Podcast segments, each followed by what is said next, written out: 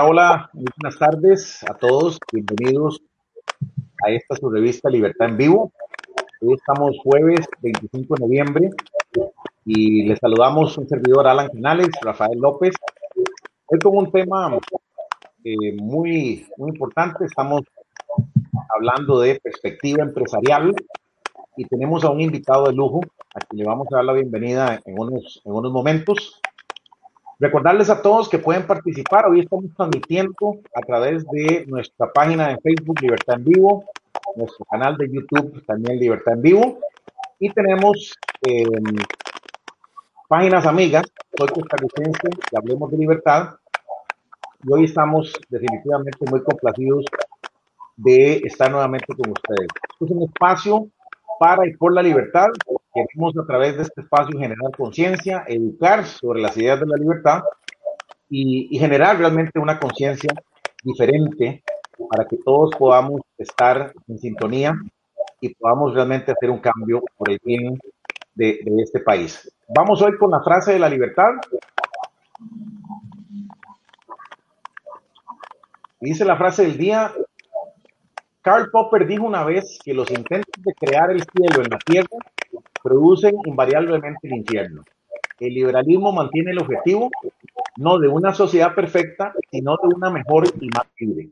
Promete un mundo en el cual más decisiones serán tomadas de la forma correcta por la persona correcta, usted, David Boas. Bueno, con esto damos la bienvenida a nuestro invitado especial, el ingeniero Andrés Pozuelo, quien es eh, presidente de Alimentos Jax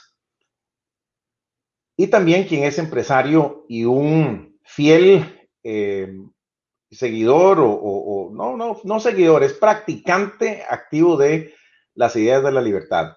Eh, buenas noches, don Andrés. Para nosotros es un, privilegio, primero agradecerle de verdad que nos acompañe hoy. Y, y, un, placer tenerlo por acá, don Andrés. Primero, siempre le damos la oportunidad al invitado a, que se presente, ¿verdad? Yo creo que nosotros la primera pregunta que le queremos hacer desde esta, desde esta tribuna es, bueno, eh, usted es realmente practicante liberalismo, bastante activo, radical, y, y eso pues, a nosotros nos encanta, ¿verdad, don Andrés? Entonces hoy venimos a hablar sin pelos en la lengua cuál es su estilo, ¿verdad? Frontal, sin tapujos. Entonces, aquí está usted, eh, bienvenido y, a sus órdenes. Bueno, no, muchas gracias. Eh, eh, muchos me conocen ya. yo soy, he participado como miembro activo en, en varios think tanks liberales y sigo participando y ayudando a muchos think tanks liberales, no solo a nivel nacional, sino a nivel internacional.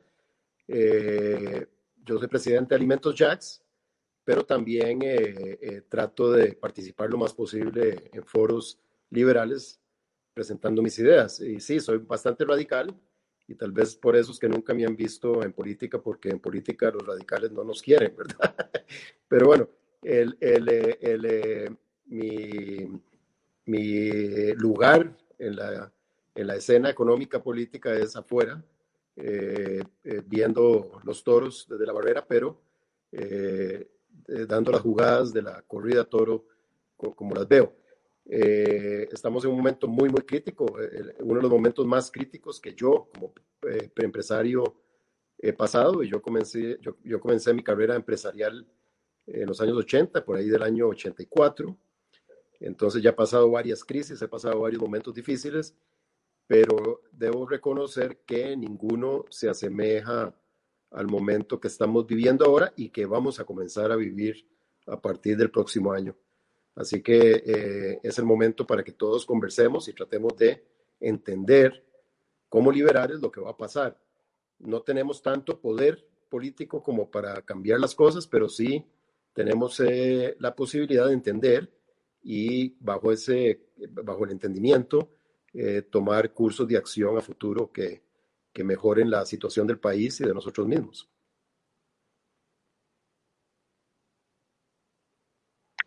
Empezaste, don Andrés, con algo, algo muy importante, ¿verdad? Yo creo que es como, como que se viene hablando de que ya viene el lobo, ¿verdad? Y, y, se viene hablando de que ya viene, ya viene. y, lo que dice usted, bueno, ¿qué es lo que va a pasar? ¿Verdad? Y entonces, yo creo que sería muy oportuno que empecemos a hablar de, de cuál fue la promesa del gobierno. Tal vez, Dani, si nos ayudas ahí con el gráfico, porque yo creo que de una vez vamos a, a entrar con ese punto, ¿verdad? Cuando empezamos a hablar de lo que empezó a divulgar el gobierno, de qué iba a pasar con la economía versus la situación del COVID, don Andrés, se, hablaron de tres, de tres fases, ¿verdad? De proteger, de contener y después de despegar, ¿verdad? Y, aquí hay un, una edición eh, eh, marca Puzuelo, ¿verdad? Entonces, yo quisiera más bien que usted, con base en este gráfico, de una vez nos explique, bueno, eh, ¿fue esto realmente lo que, lo que pasó, lo que no? y, cuáles son realmente los problemas que, estamos viendo en este momento. Bueno, eh, es importante tomar en cuenta que antes de esta emergencia ya el país venía muy mal y se empeoró con el paquete fiscal que se pasó el año pasado. Eh, el país ya venía presentando problemas de sobreendeudamiento, problemas de rigidez en las condiciones o en el ambiente de inversión y todavía eh, se les ocurre pasar un paquete fiscal que empeoran ese ambiente y la inversión comienza a bajar mucho antes de que, de, que se dieran los primeros casos de COVID. Entonces, el gobierno irresponsablemente eh, no acepta la situación del país a la hora de tomar decisiones y dice, no, vamos a adherirnos a, lo que está haciendo todo el mundo con esta emergencia, sin importar las consecuencias económicas, sociales que van a venir con estas eh, medidas y vamos a empeorar la situación aún más. Nos presentó este cuadro como diciendo, no, no, aquí sí tenemos el COVID bien, vamos a salir adelante y vamos a comenzar a crecer otra vez. Bueno, en realidad eh, eso no ha sucedido y no va a suceder. Eh, el daño en la economía es de tal magnitud que a no ser que realmente cambiemos estructuralmente muchas cosas, eh, es posible que ya vamos hacia un fondo muchísimo más profundo del que teníamos pensado. Eh, las conversaciones que se dieron en este grupo de presión mercantilista al cual reunió el gobierno y excluyó a, toda la ciudadanía. Básicamente el gobierno lo que dijo fue, voy a reunir a los grupos de presión, los voy a poner de acuerdo y voy a utilizar esto para presentar mi paquete fiscal nuevo en la Asamblea Legislativa en las extraordinarias que vienen ahora el próximo año. O sea, básicamente el gobierno está pateando la bola, eh, dando una ilusión de que eso es democracia y, y, el próximo año nos quiere clavar más impuestos y va a traerse la economía aún más para abajo. Eh, yo no le veo salida a esto, yo creo que vamos hacia un hoyo muchísimo más profundo y ah, eh, como toda eh, experiencia costarricense en, estas cosas, ya hemos visto que, que, en el pasado nuestros líderes políticos no han aprendido la lección hasta que ya estamos muy, muy abajo en el, en el hoyo, ¿verdad?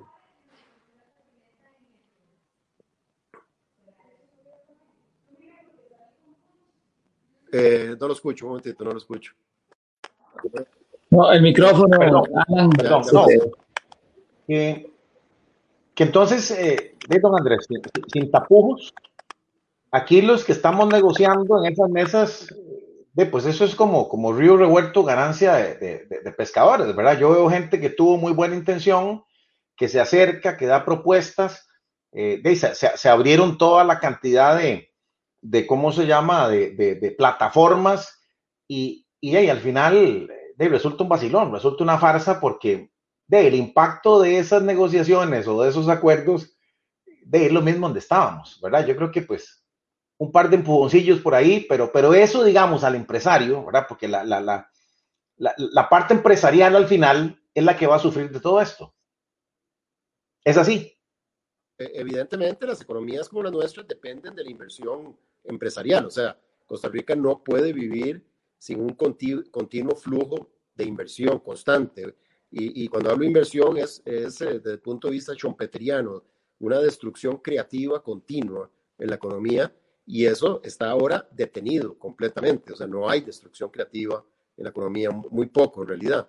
Eh, las cifras de, de, inversión son muy, muy bajas, eh, que, que, obviamente, a mí, yo no soy un fanático de, del índice del Producto Interno Bruto, pero también se refleja en el Producto Interno Bruto, ¿verdad? Porque el Producto Interno Bruto, el problema es que eh, lo que nos da es una, básicamente un índice de, de, consumo que incluye el consumo del gobierno, o sea, no, no es, pero lo que, lo que sí me preocupa a mí es que los índices de inversión vienen cayendo y, y, la economía se puede estancar por muchos años si los dejamos caer. Eh, una cosa que hay que tomar en cuenta es que las decisiones de inversión toman mucho tiempo. O sea, para que un empresario planifique una inversión requiere de periodos largos de tiempo antes de iniciar eh, eh, el movimiento de, de, por decirlo así, el movimiento de tierra, maquinaria. De tierra. De lo, de, el movimiento de los factores de producción, ¿verdad? Antes de, de, reunir los factores de producción para comenzar a producir, se requiere un planeamiento muy largo y en este momento yo no veo a los empresarios planificando absolutamente ninguna inversión a futuro. Eso, eso es muy preocupante. Hace mucho tiempo no veo esto yo en Costa Rica. O sea, se lo voy a decir, la última vez que vi este, esta falta de iniciativa de inversión fue en los años 90, eh, que hubo un periodo de incertidumbre antes de los programas de ajuste estructural, pero la, la, la falta de iniciativa de inversión que veo ahora es mucho peor a eso. Eh, eso podría traer al país, llevar al país a un estancamiento por mucho tiempo, que nos puede llevar a hiperinflaciones y a, pobre, y a crecimiento de la pobreza y el desempleo crónicamente. Eh, estos grupos que, el grupo que convocó el gobierno es un grupo, son grupos de presión que todos van a tener que perder eh, eh, las decisiones que tomemos. Entonces, es, es, evidentemente, es ilógico convocarlos a que sean verdugos de su propio pescuezo, ¿verdad?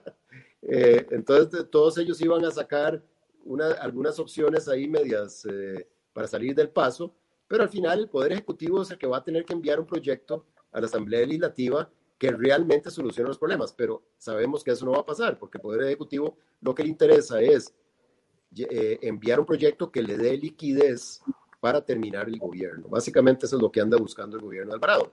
Es un poquito de liquidez para salir disparado, salir aventado de, de, después de sus cuatro años y entregarle este tamal al que venga. Entonces yo, yo, yo no esperaría el próximo año el proyecto que van a enviar a, a, a Extraordinarias es un proyecto lleno de impuestos, lleno de regulación y va a ser catastrófico para la economía.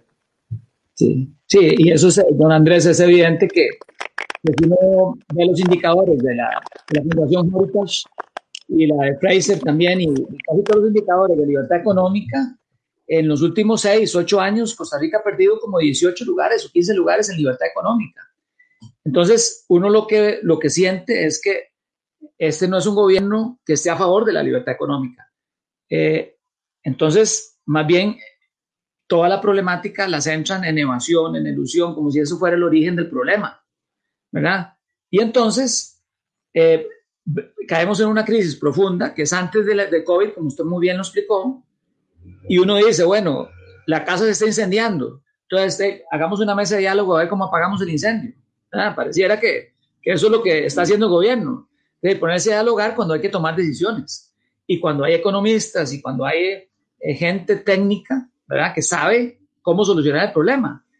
Pero pareciera que no tenemos en el gobierno, pero desafortunadamente no sé cómo hace usted la lectura, pero por ahí va la pregunta.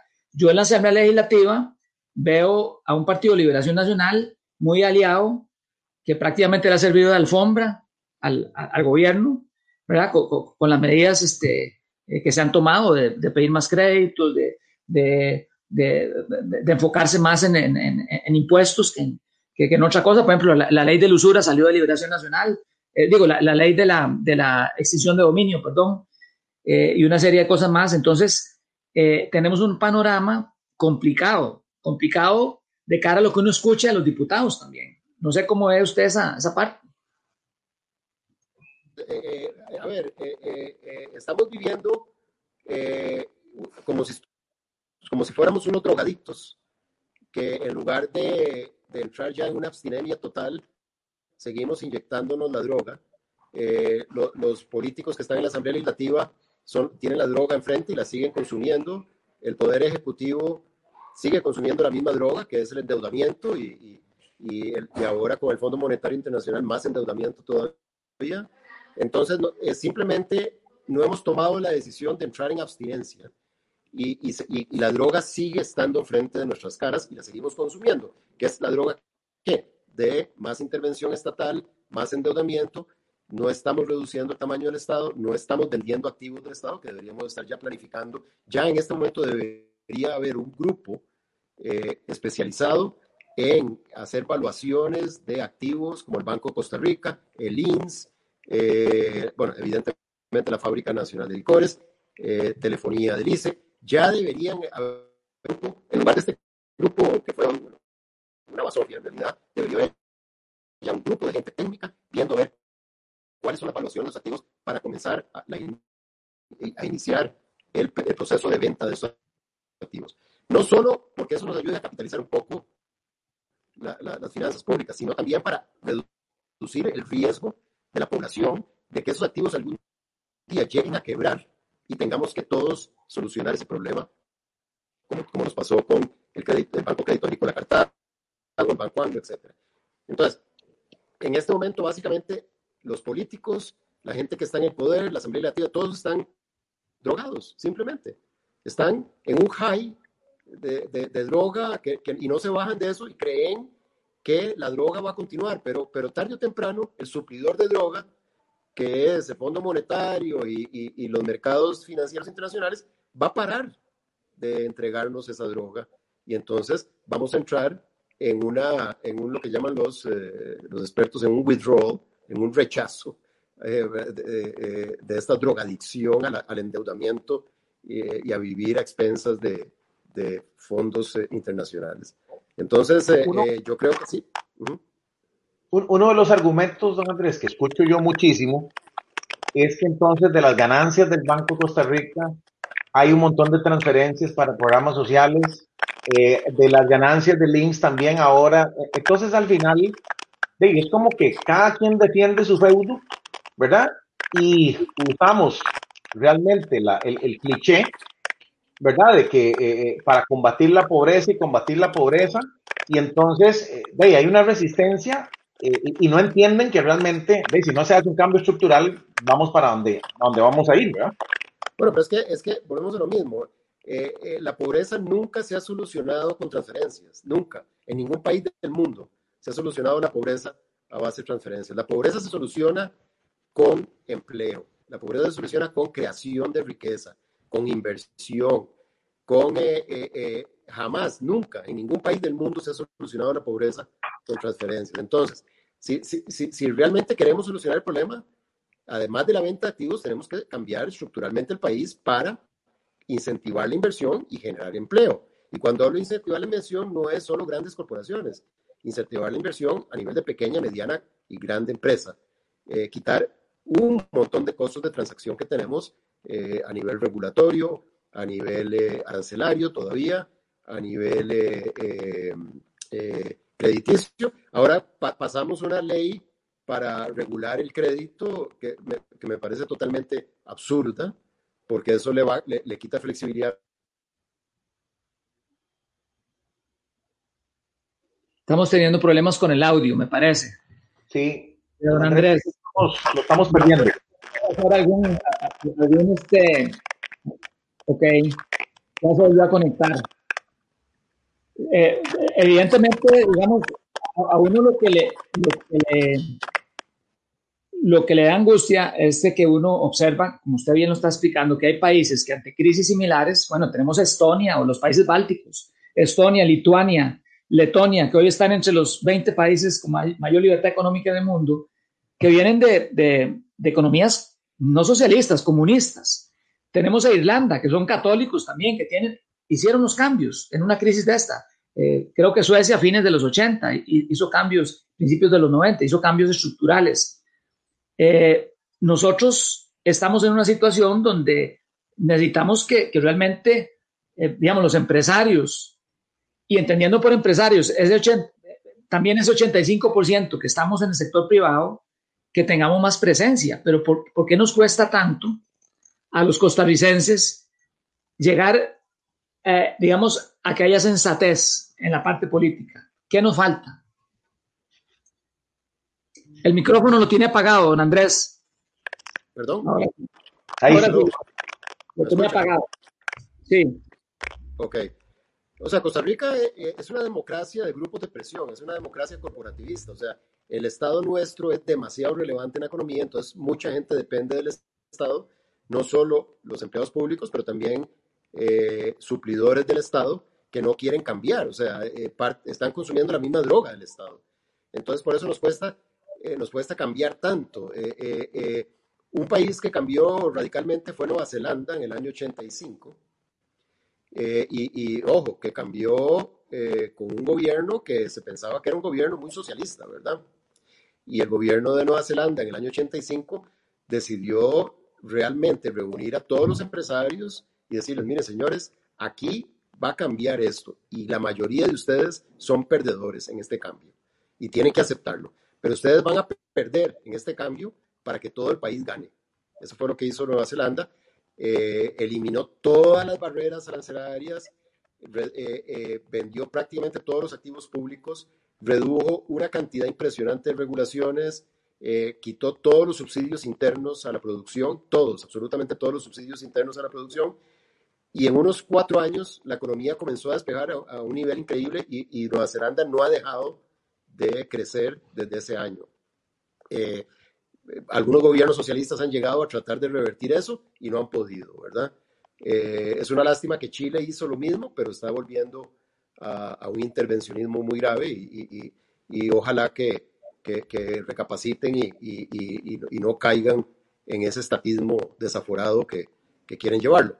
El, eh, Costa Rica, excepto el Tratado de Libre Comercio que tuvimos, exceptuando esa esa gran innovación que se llama Tratado de Libre Comercio, Costa Rica sigue siendo un país muy estatizado, un país con mucha intervención del Estado en la economía.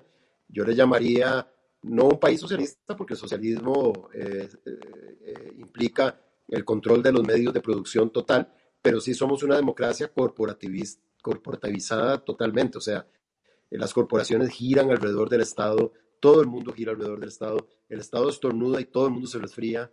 O sea, eh, eh, es, una, es una dependencia del Estado. Entonces, cuando se reúnen empresarios en las cámaras y se reúnen con sindicatos y se reúnen con, eh, con otros grupos de presión, evidentemente lo que va a salir es soluciones estatistas. O sea, no van a querer reducir el Estado. Entonces, eso es un problema político, claro, pero los políticos que hemos elegido en los últimos años, en las últimas casi que cuatro décadas, eh, no, han sido políticos aperturistas y, realmente que quieran solucionar el problema. Eh, yo veo una generación, yo veo un cambio de mentalidad en empresarios jóvenes ahora y veo un cambio de mentalidad político en algunos eh, políticos que están dando la cara en este momento, ¿verdad? Y eso posiblemente nos traiga una dialéctica distinta eh, para las próximas elecciones y eso es lo que podríamos esperar. Pero no es un cambio rápido, va a ser un cambio lento. Y va a ser es, un, proceso, un proceso de transformación que tiene que empezar por algo, ¿verdad? Nosotros quisiéramos que fuera radical, que fuera más rápido, pero efectivamente eso es lo que hemos venido conversando aquí, don Andrés. Yo creo que ahora, eh, bueno, este espacio nace eh, como, como, como una necesidad, digámoslo así, de, empezar a, educar, a difundir, a, traer aquí para quitar escamas, para derribar mitos y tratar desde esta tribuna de tratar de, por lo menos de sembrar un grano de arena. Así como nosotros, creo que hay mucha gente que está también en lo mismo eh, y ahora con eh, eh, estas, estas facilidades que tenemos de comunicación, de la gente no come cuento. Lo que pasa, don Andrés, es que cuando entonces venimos a un periodo electoral, eh, se levantan las masas eh, manipulables, digámoslo así, que no investigan, que no quieren leer, que quieren nada más corticos, que, bueno, entonces, eh, ¿qué hacemos? Y aparte de eso, también hemos visto que, que la gente no se quiere comer la bronca de meterse realmente a, a, a, meterle, ¿cómo se llama?, al cambio estructural con, de, con un caterpillar ahí, ¿verdad? Y, empezar a, mover tierra. yo creo que lo primero que tenemos que hacer todos los líderes de opinión y todos los que estamos en esto es enfocarnos en que el próximo año definitivamente no pasen más impuestos. O sea, esa es la primera, o sea, eh, y tenemos que enviar el mensaje claro a los representantes de la Asamblea Legislativa y a, y a los representantes de los partidos políticos que partido político que promueva y vote por más impuestos es partido político muerto. Muerto. O sea, si el PLN vota por más impuestos, muerto. Si el PUS vota por más impuestos, muerto. Si cualquier partido político que promueva y vote por más impuestos, muerto. Eso es lo que tenemos que promover como primer fase. es el primer movimiento. ¿Por qué? Porque el impuesto es el mal que comienza todo. O sea, la, capacidad de expoliación, si aumentamos esa capacidad de expoliación del Estado, esto nunca va a terminar. ¿Ok? Eh, después de que logramos ese, como lo logró en una época Federico Malabasi desde el Congreso, eh, en la época de Abel Pacheco, que detuvo todo proyecto de impuestos y nadie se lo agradeció, pero, pero, pero dichosamente... Hoy lo están entendiendo, hoy se está entendiendo eso. Exactamente, dichosamente, por haber detenido esos proyectos de impuestos, tuvimos un periodo de crecimiento largo y un periodo de prosperidad bastante largo, ¿verdad? Que lo aprovechó Oscar Arias, que lo aprovechó otros, otros gobiernos. Y fue por esa terquedad de un liberal de decir, no más impuestos. Es una frase simple, es, un propósito muy sencillo de entender. Una vez que superemos esa fase de no más impuestos, podemos hablar de un montón de otras cosas, ¿verdad? ¿Por qué? Porque si no eh, se aprueban más impuestos, entonces la bola le cae en el Poder Ejecutivo para enviar paquetes de reducción de gasto. Y ahí, y ahí entonces muchos de nosotros los liberales podemos opinar en ese tema. Eh, y, hay muchos liberales, eh, está Eli Feinstein, está eh, Natalia, está, bueno, el mismo Otto Guevara sigue empujando la cosa ahí, está Juan Carlos Hidalgo, hay un montón de, está ahora también, bueno, hay, hay un montón de gente que ya está opinando y con ideas liberales, pero lo principal aquí es oponernos a cualquier intención de aumentar impuestos.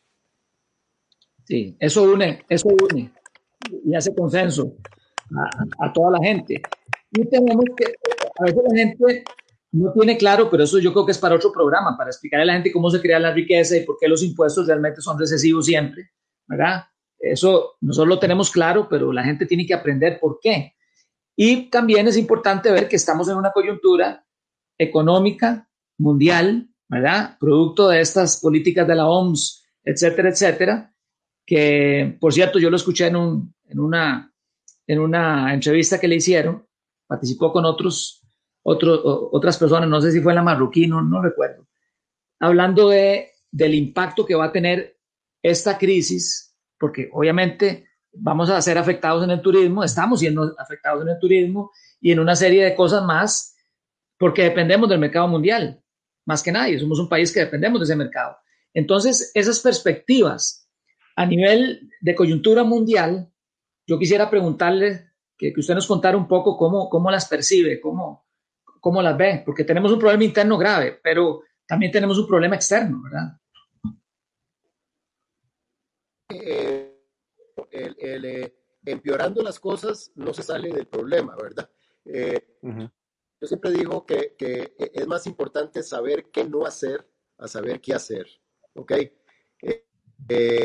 yo podría hacerle usted una lista de 10 cosas que no debemos hacer y probablemente si no hacemos esas cosas, salgamos adelante. Una es, no debemos pasar más impuestos, ¿ok? No debemos regular más la economía, ¿ok? Más bien debemos desregularla mucho más, ¿ok? No debemos eh, volvernos proteccionistas, ¿ok? Debemos respetar que el comercio eh, eh, extranjero es el que nos mantiene vivos y que más bien deberíamos de abrirnos aún más y explorar posibilidades como la Alianza Pacífico eh, y abrirnos unilateralmente más todavía, más de lo que estamos. Todavía faltan muchas áreas de la economía que siguen muy cerradas. no debemos enamorarnos de las instituciones que tenemos, no debemos enamorarnos del ICE, o sea, el ICE hay que reestructurarlo y hay que vender partes del ICE y, hay, y es es un lenguaje que tenemos que comenzar a hablarlo, eh, sinceramente, porque el ICE se está convirtiendo en un verdadero riesgo a futuro. el INS se va a convertir en un verdadero riesgo futuro. En realidad, todos los bancos nacionales y todas las instituciones del Estado se van a convertir en un riesgo futuro. Ya debemos comenzar a cerrar el INBU, cerrar un montón de instituciones que realmente están creando un lastre tremendo. Pero, volvemos a lo mismo. Eh, esto, pero si la, si la, eh, la, la, argumentación, la dialéctica sigue girando alrededor de solucionar un problema fiscal por, por medio de más impuestos, entonces de, básicamente vamos a seguir cavando el hoyo más profundo y más profundo y más profundo. Y la gente habla de un default, pero señores, ya estamos en default. ya hay un default técnico funcionando en el país. La prueba está que ya el Ministerio de Hacienda se ha reunido con los grandes tenedores de deuda interna para ver cómo se negocia. Ya hay conversaciones para, para o sea, ya en ese sentido ya hay. Ya cuando se inician conversaciones para negociar deuda interna con los grandes tenedores de deuda, con los grandes, ya eso es un default, ya estamos en default. ¿Ok? La ingeniería financiera hay que hacerla, pero una ingeniería financiera sin bajar eh, la carga estatal no sirve de nada. ¿Ok? Usted puede reestructurar financieramente un montón de deuda y puede hacer un montón de malabarismos financieros con un montón de genios eh, finanzas, pero si no baja la carga estatal, si no reduce el gasto del Estado, nada, nada de eso va a funcionar. Y menos si clava más impuestos porque el impuesto tiene un efecto inmediato en la economía. O sea, cuando usted, cuando usted promete un impuesto, ya crea lo que llamamos los, los economistas eh, austriacos, eh, ya crea expectativas racionales. Okay. En el momento que usted menciona la I de impuestos, ya se generan expectativas racionales. ¿Qué es eso? Que los inversionistas dicen, ops, no invierto. No invierto porque me van a meter más impuestos. ¿Para qué voy a invertir? ¿Ok? Y ya estamos en ese ciclo. Ya los inversionistas están diciendo, no invierto. ¿Para qué voy a invertir? Mejor tengo la plata segura ahí en títulos o, o, ahora en el stock market que está aumentando y subiendo. O sea, y no invertimos y no damos más empleo. Nadie puede, nadie puede obligar a los inversionistas a, invertir. Nadie puede poner una pistola en la cabeza a uno para, y decirle invierte. Don Andrés, ahí nosotros en uno de los programas explicamos, ¿verdad? Porque yo creo que es importante el tema de las zonas francas, el tema de que nosotros, esta marca país, ¿verdad? Que llamamos esencial, que, que CINDE, que Procomer, eh, todo eso este, obedece también a que hay una competencia eh, de otros países donde brindan mayores facilidades, mayor libertad, mayor apertura y, menos carga social ¿verdad? Para, para, para empresario, porque digamos, un día estábamos haciendo una comparación y veíamos cómo, tal vez a nivel salario, andamos parecido, pero las cargas de seguro social y todo lo que es, y le toca a la empresa, ¿verdad? Porque no es solo lo que le toca al empleado, es muchísimo más alto y nos está dejando fuera de competencia. Entonces no es el tema de que estamos muy cerca a Estados Unidos, que la posición geográfica, que aquí abolimos del ejército. Hay algunas cosas que ayudan, pero en realidad aquí cuando empezamos a hablar de un retorno sobre inversión, eso es lo que usted está hablando, ¿verdad? No hay garantías de que realmente usted ponga y aporte y reciba, definitivamente no, no, no, no se avanza, ¿verdad?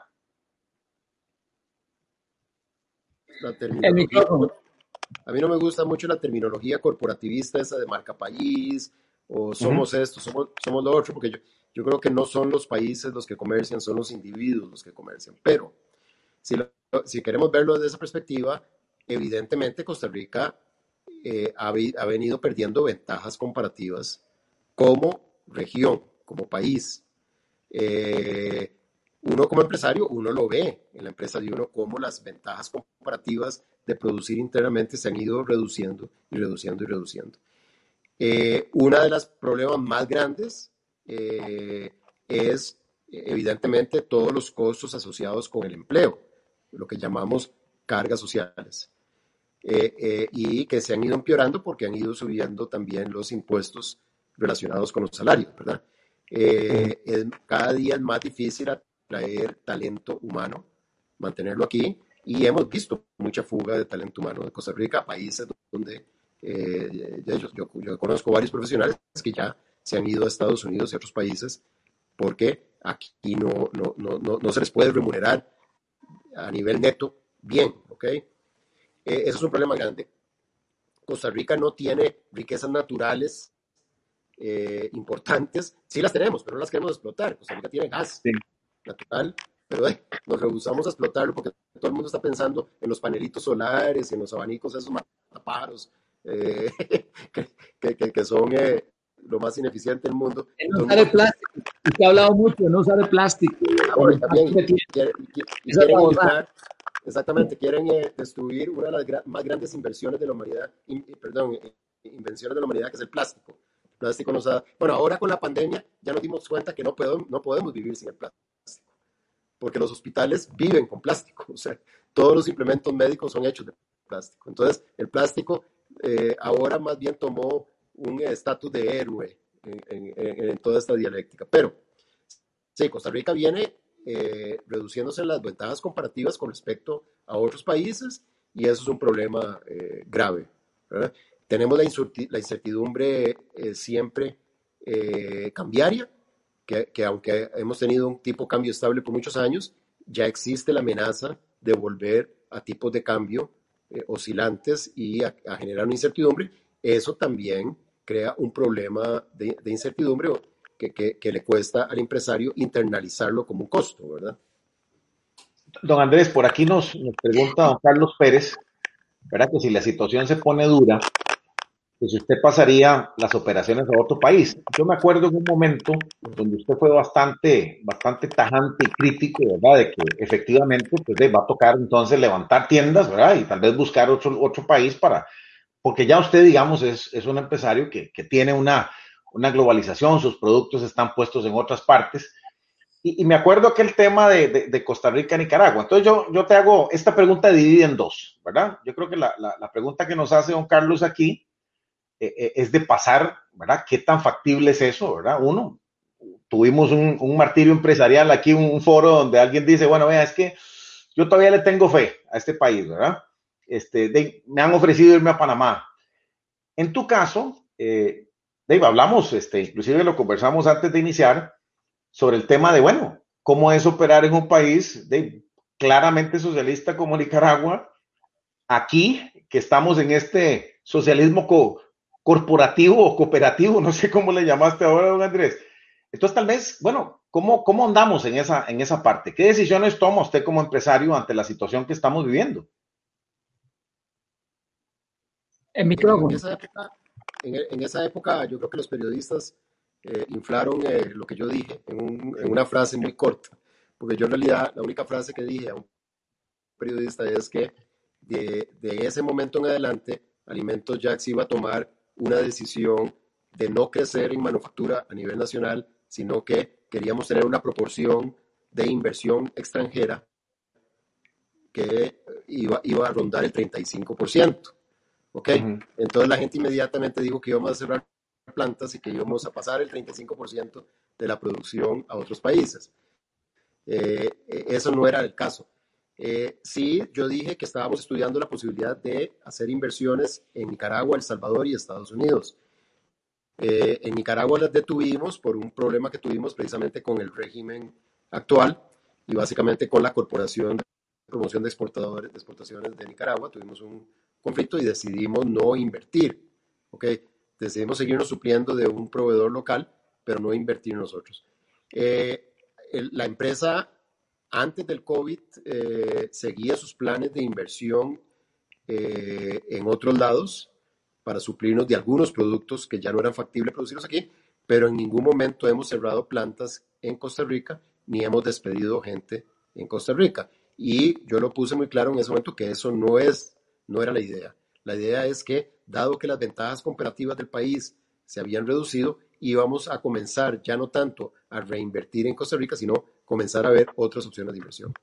Obviamente con esto del COVID todo está cambiando y la, inversión está detenida casi en todos los países.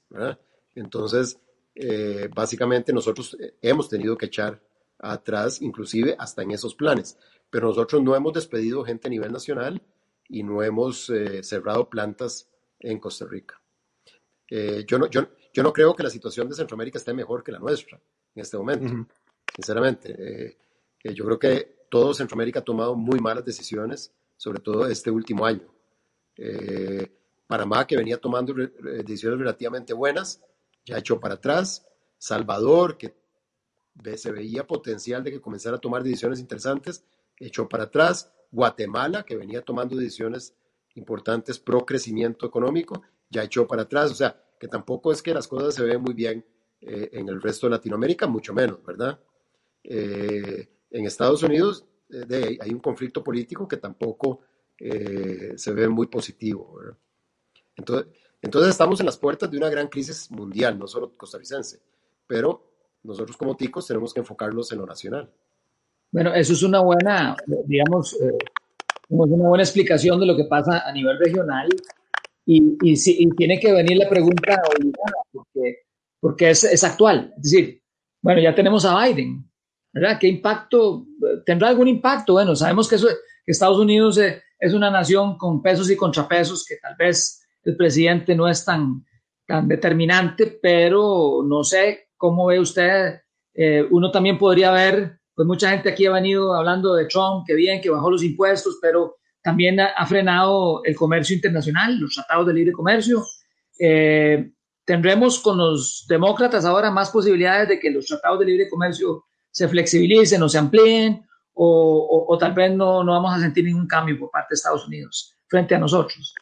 Bueno, eh, ok, eh, a ver, el, lo que más ha beneficiado a Latinoamérica en el pasado es una economía norteamericana robusta y en crecimiento. ¿Ok? Eh, eso eh, Trump sí lo logró. O sea, logró revertir una tendencia al decrecimiento, redujo impuestos y eso eh, hizo que la economía comenzara a crecer de nuevo y eso evidentemente benefició, venía beneficiando a Latinoamérica. ¿Por qué? Porque lo que más le conviene a Latinoamérica siempre es una economía norteamericana robusta, en crecimiento, libre y en crecimiento. ¿Ok? Mm. Los globalistas eh, curiosamente los globalistas que vienen impulsando la, gente, la agenda globalista eh, se concentraron eh, por mucho tiempo. Ronald Reagan fue realmente el que comenzó la idea globalista, Ronald Reagan siendo un republicano. Él fue el que inició con la famosa iniciativa la Cuenca del Caribe, comenzó con las aperturas unilaterales que, que nos dieron crecimiento en la época de Ronald Reagan. George Bush la siguió.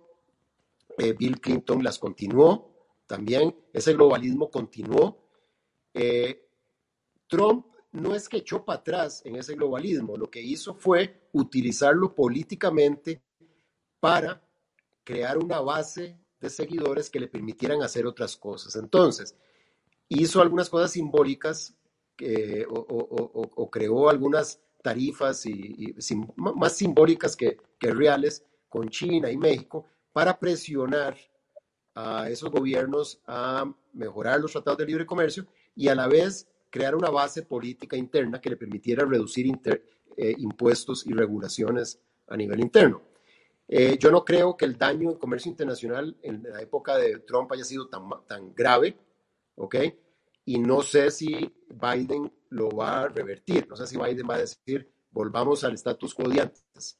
Eh, eh, eh, vamos a ver, porque hay, hay, una, hay todo un grupo de gente de, estados muy fuertes como Ohio, Michigan y otros que están presionando por mantener la, la, misma aptitud contra China, por ejemplo, la misma actitud contra China, y entonces no sé si Biden va a lograr eso. Hay, eh, los, globalistas de antes yo creo que ya han desaparecido.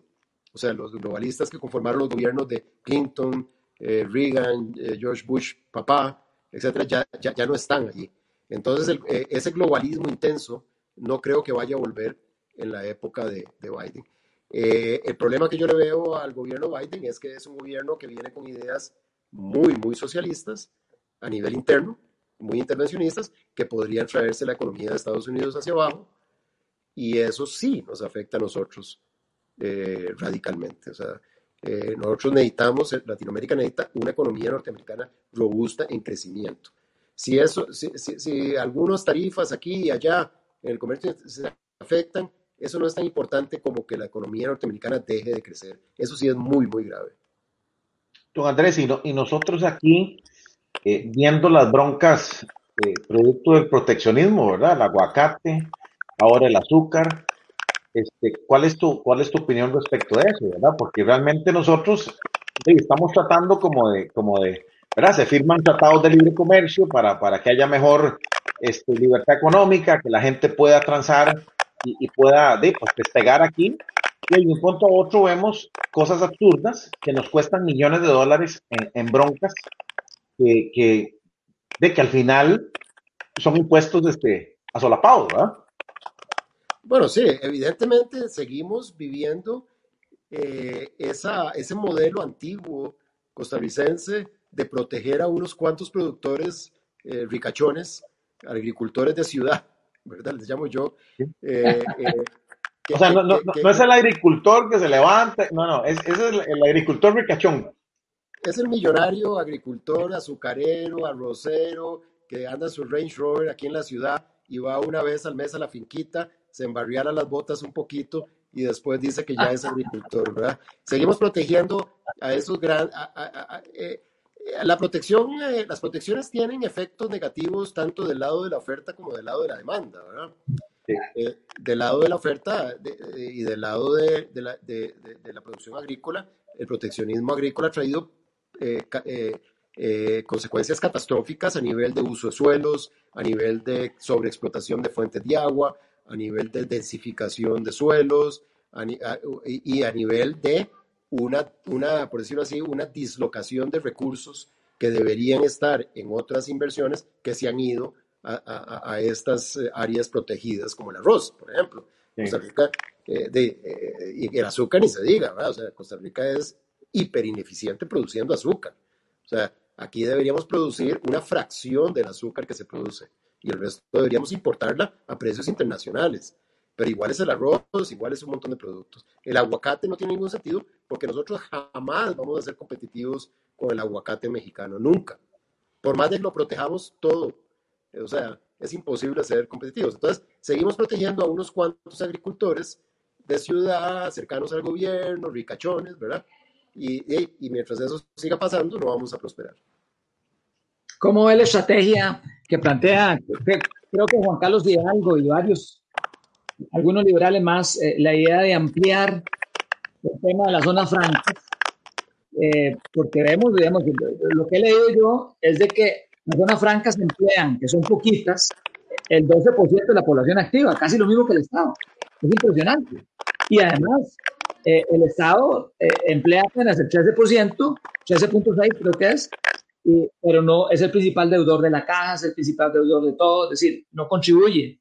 Eh, las, las zonas francas contribuyen mucho a la economía del país y pensar, digamos, los mismos comunistas chinos pensaron, digamos, de alguna manera, viendo a los de Hong Kong y a los de Taiwán, eh, eh, puede ser una buena estrategia esa, de, de, de, comenzar a luchar los liberales por, por tener un país que en la región sea una zona libre, completa.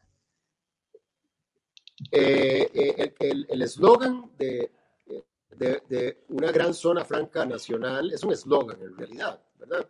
Eh, que es un eslogan que comenzó en una de las campañas del Partido Libertario hace unos años y, comenzó por una reunión que tuvimos y lo usamos de eslogan, ser una, zona, una gran zona franca. Ahora, la zona franca sigue siendo un, un régimen de excepción, un régimen regulado y, y y específico que, eh, que tiene limitaciones porque está regulado por la Organización Mundial de Comercio y un montón de cosas que hace difícil que la zona franca se amplíe a otros sectores. Por ejemplo, yo que estoy en la industria alimentaria, la zona franca arbitrariamente no me sirve porque me obligan a producir en zonas eh, eh, rurales. O sea, no, no, me dejan tener, no me dejan abrir una, una planta de producción en una zona franca urbana, eh, y entonces eso lo hace, no, no, lo hace factible para mí. Eh, hay, tiene un montón de rigideces la zona franca que básicamente lo limita a lo que está, que es ensamble de bajo valor agregado, eh, que hay que mantenerlo. Yo creo que hoy en día sería una locura grabar las zonas francas porque es lo que está dando empleo, pero yo no veo que la zona franca tenga un gran crecimiento futuro. Pero sí, utilizamos ese eslogan y utilizamos el concepto de que hay que bajar los costos de transacción internos para el resto de las industrias y que ya sabemos, según la experiencia de zona franca, ya sabemos que bajos impuestos corporativos, eh, eh, una, perdón, una, una seguridad legal más amplia, mejor, protegida y todo, si ya sabemos que eso funciona, pues ok, entonces comencemos a aplicar eso al resto de la economía. Ok, eliminemos un montón de aranceles que todavía quedan, eliminemos un, montón de trabas eh, eh, regulatorias que están fuera de zona franca, pero no están dentro de zona franca. Eliminemos un montón de cosas porque ya sabemos que eso funciona. Eh, bajemos los impuestos corporativos. Yo creo que Costa Rica tiene impuestos corporativos exageradamente altos. Sí. un 30% es una barbaridad para, para un país que produce tan poco. Eh, nosotros necesitamos bajar el impuesto corporativo a un máximo de un 15%. Eso es lo que yo digo, para que sea, para, para poder amortiguar otros costos de transacción que existen en el país. Sí, pero eso, eso, es, eso es interesante lo que dice usted, don, Andrés, porque al final la, gente que gobierna y protege, ¿verdad? Entonces dice, de, es que el hueco ese de 30 a 15, ¿cómo lo vamos? O sea, no estamos pensando en algo integral, ¿verdad? Que efectivamente si bajamos aquí vamos a generar más, pero también tiene que haber un sacrificio del otro lado porque al final de, no, no, no, no creemos. Nosotros que en el status quo del Estado, en un Estado este, elefantiasis, ¿verdad? Que tiene elefantiasis, de, definitivamente no, no, no va, ¿verdad? Entonces como que, como que no estamos de con una visión país donde, como dijo usted al principio de la, de la entrevista, eh, de para ganar hay que perder.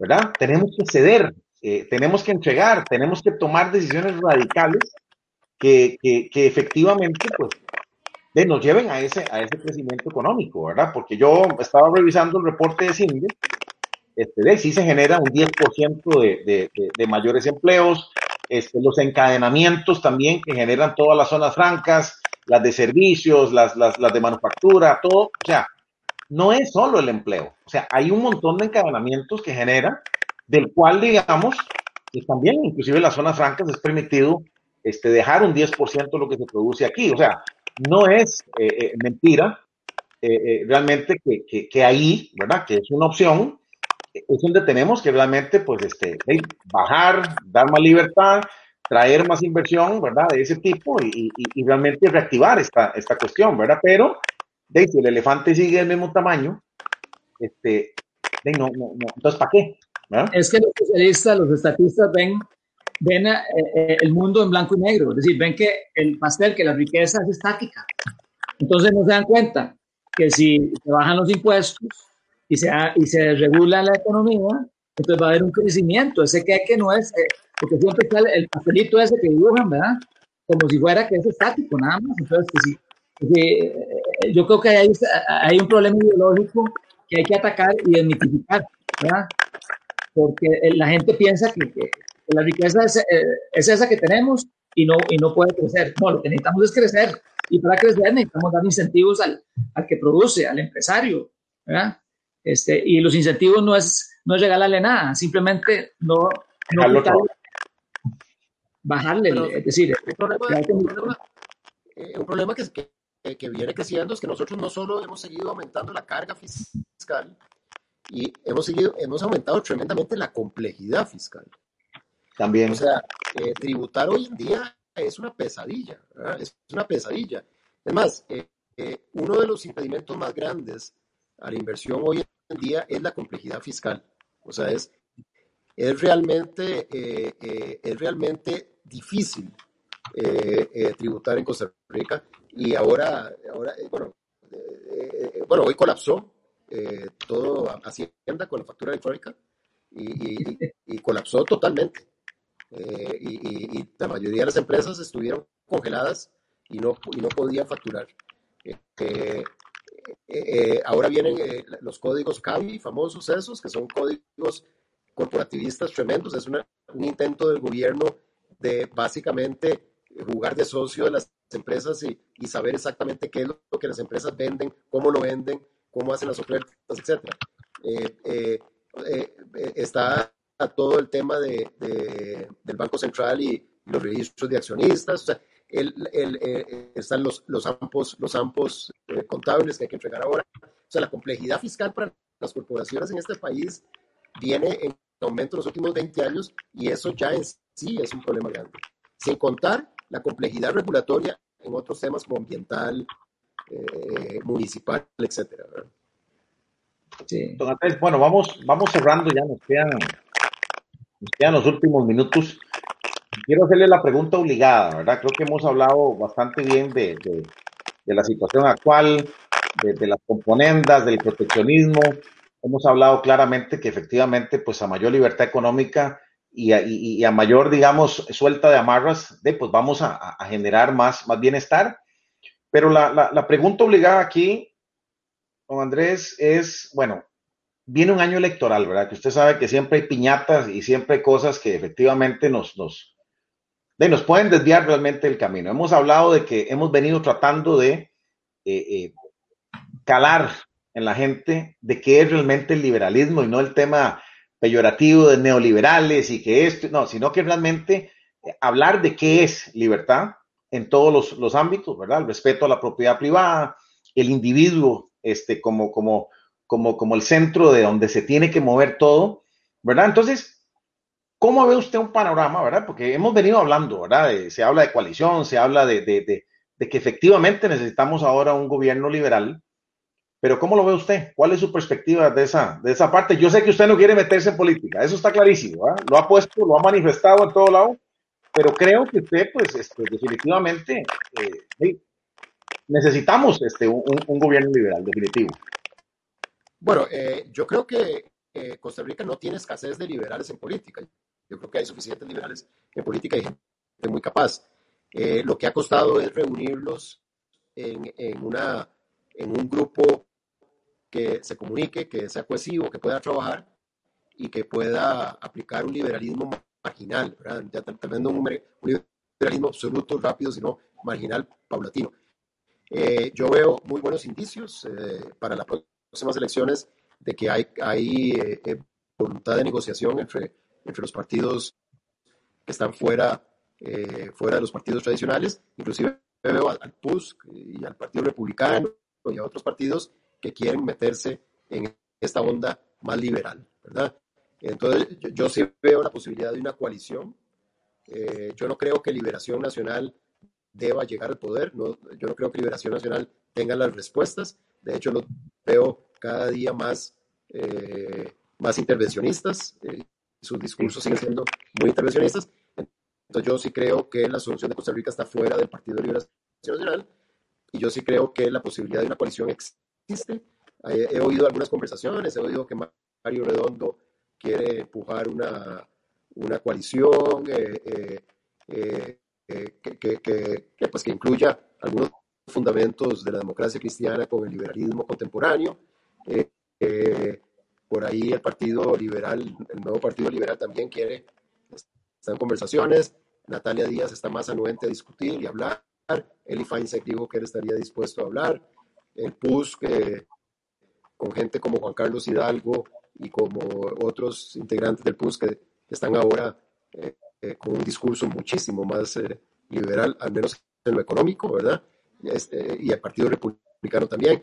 Hay una, yo creo que hay, hay un grupo de gente que está dispuesta a montar algo para las próximas elecciones, entonces yo en ese sentido político me siento muy positivo. No hay que forzarlo, hay que dejar que evolucione orgánicamente. Eh, yo, no creo en el determinismo político, yo no creo que haya que forzar las cosas.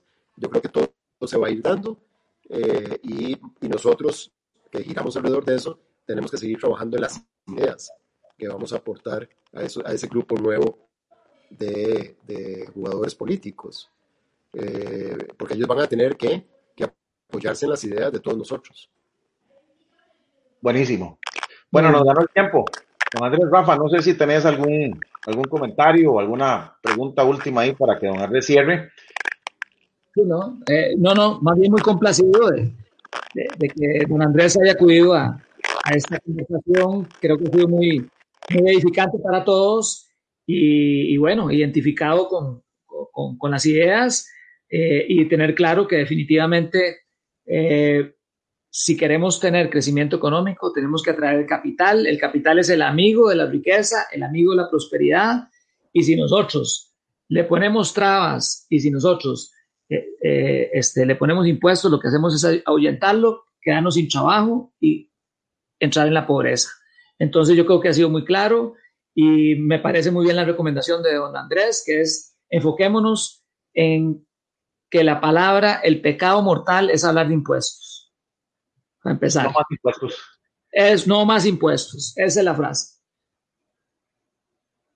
Tiene eh, el micrófono. Ahora sí, don Andrés. El próximo año final, don Andrés, y nos vamos. La frase que hay que popularizar es no más impuestos. No más impuestos. No más carga, no más impuestos. Bueno, buenísimo. Don Andrés, de verdad que un privilegio. Muchas gracias, de verdad, este, a nombre de, de Libertad en Vivo. Creo que este es un espacio que tiene usted abierto, ¿verdad? Ojalá que, que podamos seguirlo invitando ahí para compartir este, más adelante. Y, y, yo creo que estamos muy, muy complacidos de tenerlo y, y, y creo que hoy pues, tuvimos una conversación bastante llana, amena y, muy clara, ¿verdad? Sobre todo muy clara en pro de eh, definitivamente de seguir difundiendo las ideas de la libertad. Yo creo que pues eh, ahí vamos sumando, vamos sumando de a poquitos, pero creo que es importante este, meterle duro, porque yo creo que el año entrante va a ser vital para que no engañen a la gente, ¿verdad? Yo creo que hay que hablar con la verdad, hay que hablar con, con, con, con claridad y, y, quitar ese montón de peyorativos y, y, que nos quieren meter en canastos donde no, donde no realmente pertenecemos. Don Andrés, muchas gracias. Muchas gracias a ustedes. Muchas gracias. Bueno, cerramos hoy, vamos a, a, a invitarlos. Mañana tenemos otro programa eh, aquí en Libertad en Vivo. Dani, si nos puedes ayudar ahí con...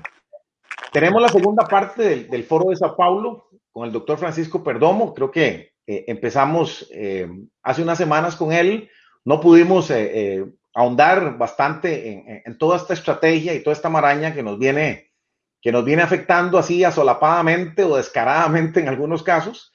Y, y tenemos nuevamente pues el privilegio de tener a, a don Francisco, quien es el, el presidente de la, del Partido en Formación, Unión Liberal, y, y mañana vamos a, a, tener un programa buenísimo y, y, vamos a seguir conversando como parte de, este, de, de, de, hablar claramente cómo, cómo están las cosas. Entonces, nos despedimos hoy. Creo que ha sido eh, un placer, Rafael, eh, tener a don Andrés, eh, un empresario y una persona que definitivamente tiene la idea liberal clarísima y, y, y la practica este, día con día.